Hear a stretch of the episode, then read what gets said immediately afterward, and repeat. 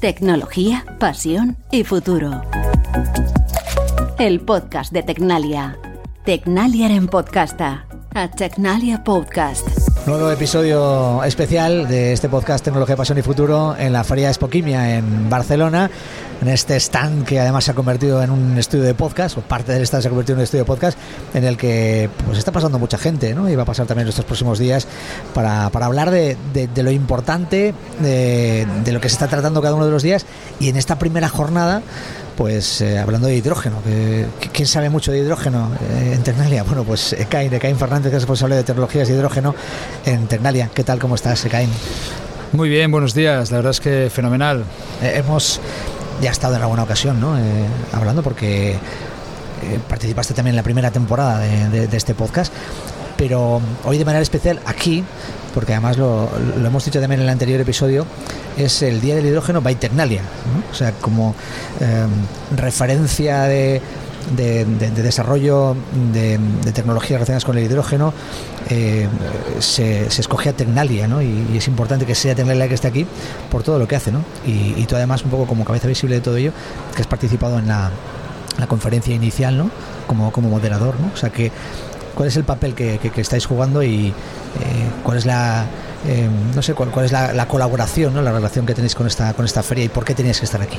Sí, llevamos eh, con Spoquimia, la verdad es que tenemos una relación, somos key partners eh, de, de y para este año pues bueno nos propusieron viendo que hidrógeno tiene eh, la verdad es que es un tema que está eh, suscitando mucho interés, pues poder organizar ¿no? como algo especial el primer, en el primer día pues la jornada de, hidrógeno y, y, la verdad es que está, estamos viendo que hay mucho interés y lo que, hemos, lo que hemos realizado es, hemos organizado cuatro mesas redondas para hablar de generación de hidrógeno, distribución y almacenamiento y usos de ese hidrógeno y una cuarta eh, mesa redonda relacionada más con formación, que también vemos que hay una necesidad para tener, vamos a decir, los futuros trabajadores también en este sector que aunque ya se está trabajando eh, con hidrógeno durante muchos años vemos que de cara a transformarlo a hidrógeno renovable pues sí que necesita, necesitamos otras capacidades. Vamos a ir por partes, vamos a hablar de, de la generación de hidrógeno y de, um, de, al final los agentes ¿no? que tienen que participar en esta generación de hidrógeno para hacer que al final el hidrógeno sea sea no sea, sea clave ¿no? En, ese proceso de, transformación energética eh, porque no, todo se puede hacer desde empresas pequeñas eh, eh, pero también hace falta ¿no? que, que, se desarrolle, que haya grandes compañías que estén ahí eh, presentes, aunque eso también puede presentar problemas. ¿no? Cuéntanos, ¿cómo, cómo está ese proceso? Sí, por, por un lado lo que tenemos es, eh, tenemos unos objetivos claros de cara a la descarbonización de, de uh -huh. nuestra economía y ahí el hidrógeno eh, se ve como parte de, de la solución, está la, la, parte de electrificación uh -huh. con energías renovables, etcétera pero hay algunos sectores y ya estamos hablando más del uso de, ese hidrógeno que son difíciles de electrificar. Entonces ahí el hidrógeno pues puede sustituir eh, el hidrógeno gris, ¿no? que se está mm. utilizando ahora que viene de combustibles fósiles como, como el gas natural o incluso el gas natural mismamente por hidrógeno renovable. Estamos hablando de en aplicaciones como acerías, sí. eh, fertilizantes, eh, incluso movilidad pesada. Entonces hoy lo que es la jornada eh, la hemos enfocado pues primero pues en esa parte de generación de hidrógeno, pero luego también enfocado al uso.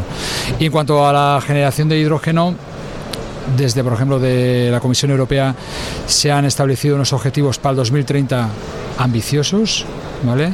que son eh, producir 10 millones de toneladas de, de hidrógeno al año en Europa y otras 10 millones de toneladas de hidrógeno fuera de Europa para importarlos. Y estamos hablando de en, si consideramos tecnología de electrolizadores, pues en el orden de los 100 gigavatios, cuando ahora tenemos en Europa instalados 150 megavatios, es decir, tenemos que ir de 150 al orden de 100.000 eh, megavatios en siete años. Ese es el objetivo real que, que, que, se está marcando. Entonces hay un reto primero de, de, escalado de esa tecnología. Claro. ¿Y quién tiene que participar en ese reto de escalado? Pues ahí por un lado necesitamos las empresas eh, tractoras, ¿no? como puede ser hoy teníamos eh, en la mesa a Iberdrola, Repsol, que son las que ya están, por ejemplo, en el caso de Resol, consumiendo ese hidrógeno en sus propias eh, instalaciones eh, petroquímicas o incluso empresas como Iberdrola que con su electricidad también pueden producir ese hidrógeno ¿no? de manera renovable con, por ejemplo, con los equipos o tecnología llamada de electrolizadores. ¿no? Hay otras tecnologías también de generación de hidrógeno, por ejemplo, para producir hidrógeno a partir de, biomasa o de biogás, pero sí que hay una estrategia clara de potenciar eh, lo que son los electrolizadores, que sería producir hidrógeno a partir del agua. ¿Y por qué? ¿Por qué se trabaja más en ese...?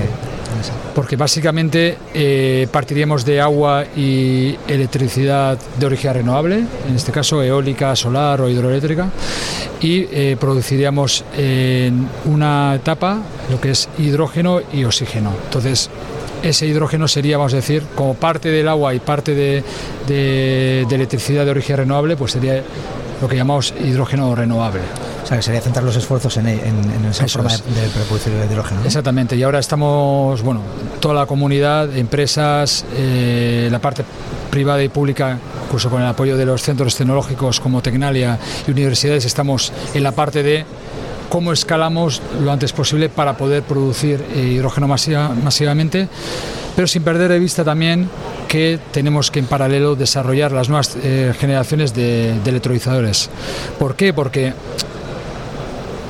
tenemos que también ser competitivos con respecto a otros países que también están desarrollando tecnología y el objetivo también es que también aquí tengamos una cadena de valor nacional, no solo que bueno, tengamos esas plantas de generación de hidrógeno y que la tecnología venga afuera, sino que también crear esa tecnología y desarrollar esa tecnología en aquí.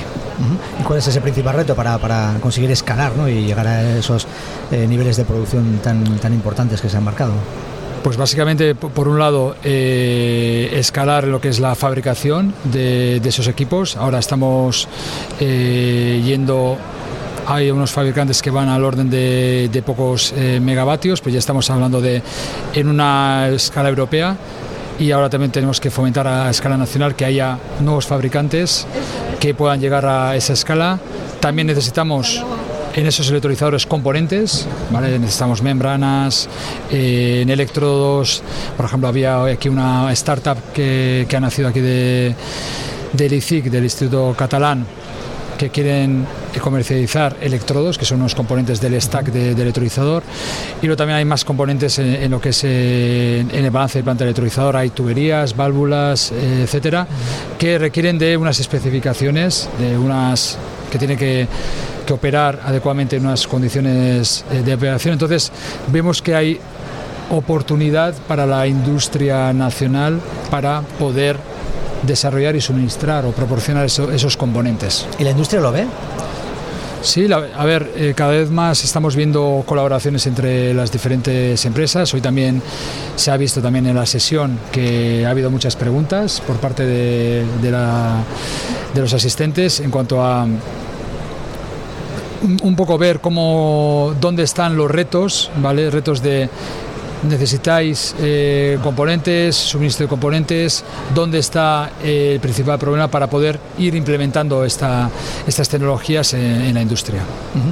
Em, creo que también ¿no? a la hora de, de, preguntar, ¿no? los asistentes estaban muy interesados en saber en qué punto ¿no? estamos del proceso y si realmente eh, es algo muy a futuro o hay mucho más avanzado, porque se habla mucho de, del hidrógeno y de cómo el hidrógeno puede, puede cambiar, ¿no? Puede transformar toda, eh, eh, pues, cómo consumimos energía ¿no? y, evidentemente influir muchísimo la descarbonización pero quizás no, se acabe de ver muy concreto si es algo que se está desarrollando, que vamos a ver dentro de poco, que es algo que, es casi una especie de quimera que veremos dentro de unos años.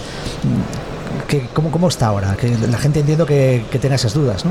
A ver, sí, se ve de todo. O sea, hay casos en que hay muchas presentaciones, muchos documentos, tenemos que llegar a la escala de gigavatio, eh, somos capaces de hacerlo, etcétera.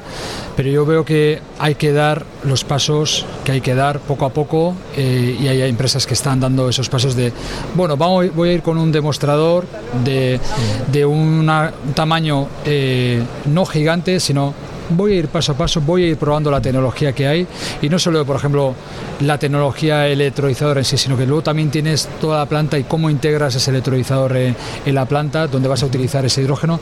Entonces hay varios aspectos que la industria tiene que ir aprendiendo y luego ya llegarán el momento de ir escalando hasta donde haya que escalar. Pero ir de un salto de, del estado que está hasta la escala de gigavatio, la verdad es que eh, sí que es un salto muy grande. Entonces yo, yo soy más partidario de ir demostrando las diferentes tecnologías pues en una escala, pues ir a escalas intermedias, etcétera. Y eso sí que hay empresas que ya lo están haciendo con resultados interesantes, pero también están viendo problemas y eh, eso les va a servir o nos va a servir a la comunidad para mejorar las plantas de cara al futuro. Claro, pero eso sí que va demostrando que sí que, tenemos, que sí que hay garantías de que en un futuro no, muy lejano el hidrógeno sí que pueda jugar ese papel clave, ¿no? Aunque sí que es verdad que hay estimaciones de eh, hasta qué punto, qué porcentaje ¿no? va a ocupar el hidrógeno ¿no? dentro del, consumo energético y demás, que, que son eh, porcentajes que son muy altos en, cualquier caso, pero que estamos lejos de llegar a ellos todavía, ¿no? Sí, eso es lo que, lo que, eh, lo que comentaba al principio. Hay unos objetivos ambiciosos, pero sí que tanto por la parte más pública, pues la Comisión Europea y los Estados miembros, y también por la parte de empresas sí que y los inversores también, pues sí que se está viendo como una gran oportunidad y no solo una gran oportunidad, sino también una necesidad que tenemos que al final o empezamos a movernos o si no, no vamos a llegar a la descarbonización completa en el 2050. Entonces hay que empezar a trabajar desde ya, pero con cosas reales lo más rápido que se pueda, pero con cabeza. No podemos ir a, cosas gigantes o puede, puede, ser que si vas en un salto pues luego igual el batacazo puede ser grande, ¿no? Entonces...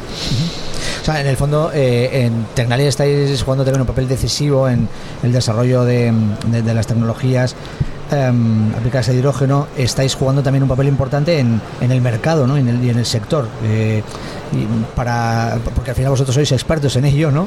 Y al final instituciones, grandes empresas tienen que ir ¿no? a un centro tecnológico como, como Tecnaria a aprender. ¿no?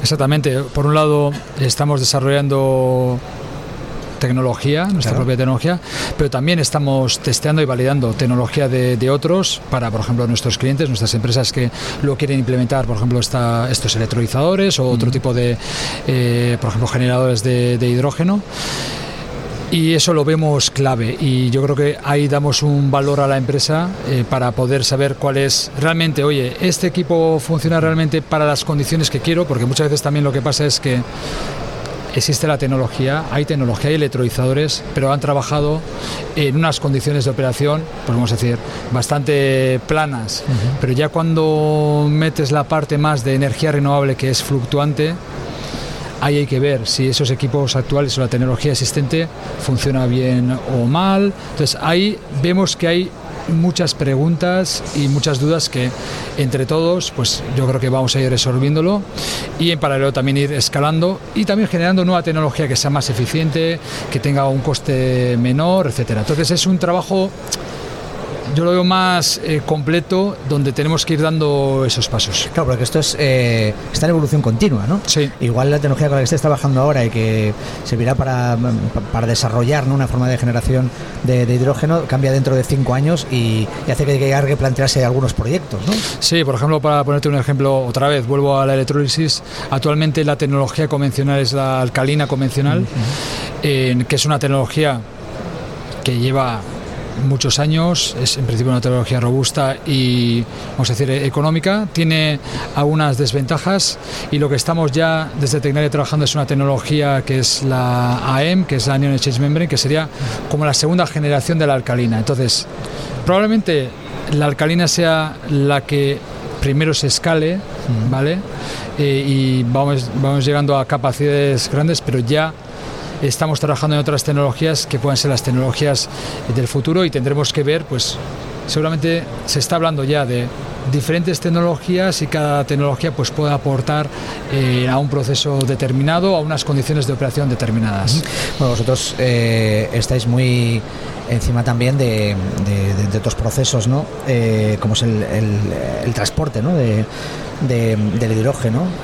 de hecho, también eh, vamos a tener aquí a, a representantes de, de H2A, ¿no? la, empresa spin-off que sale de, Tecnalia, no solo de Tecnalia.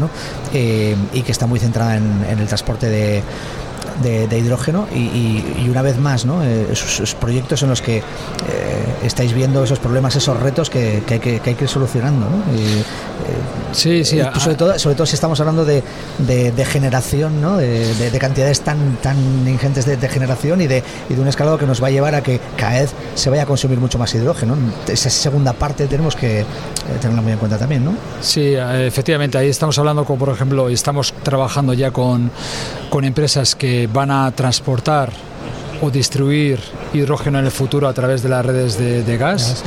Eh, al principio se está planteando pues que sea mezclado con el gas natural, pero en un futuro incluso que sea 100% de, de hidrógeno, porque al final sí hay casos que donde tienes el uso y la producción están en el mismo sitio, pero otros casos que habrá hubs donde produzcas ese hidrógeno y luego tengas que distribuir, transportar ese hidrógeno.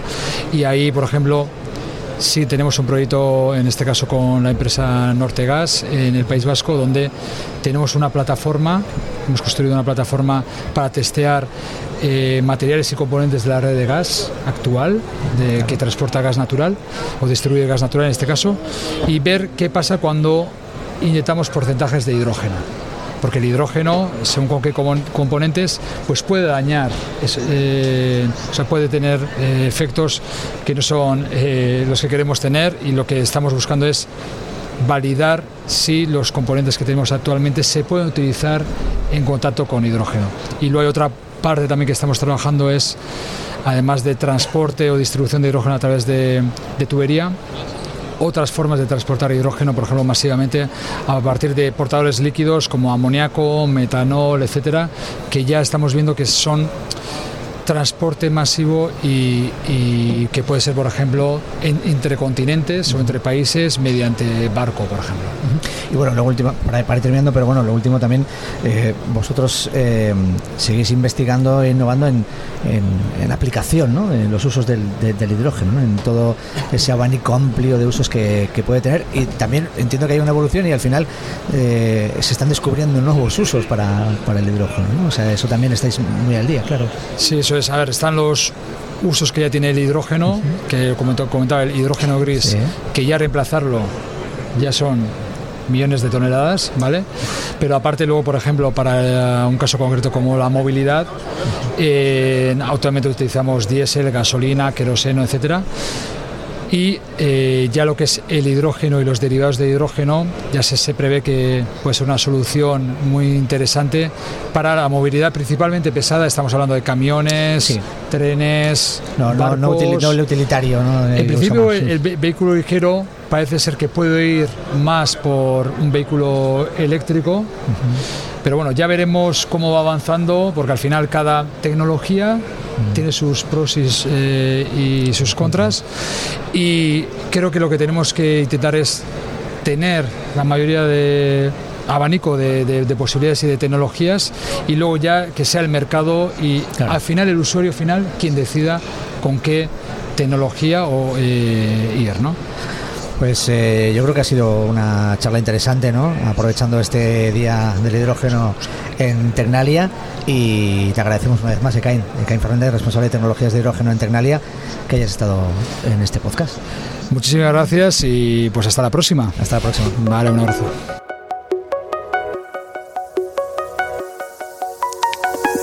Tecnología, pasión y futuro. El podcast de Tecnalia.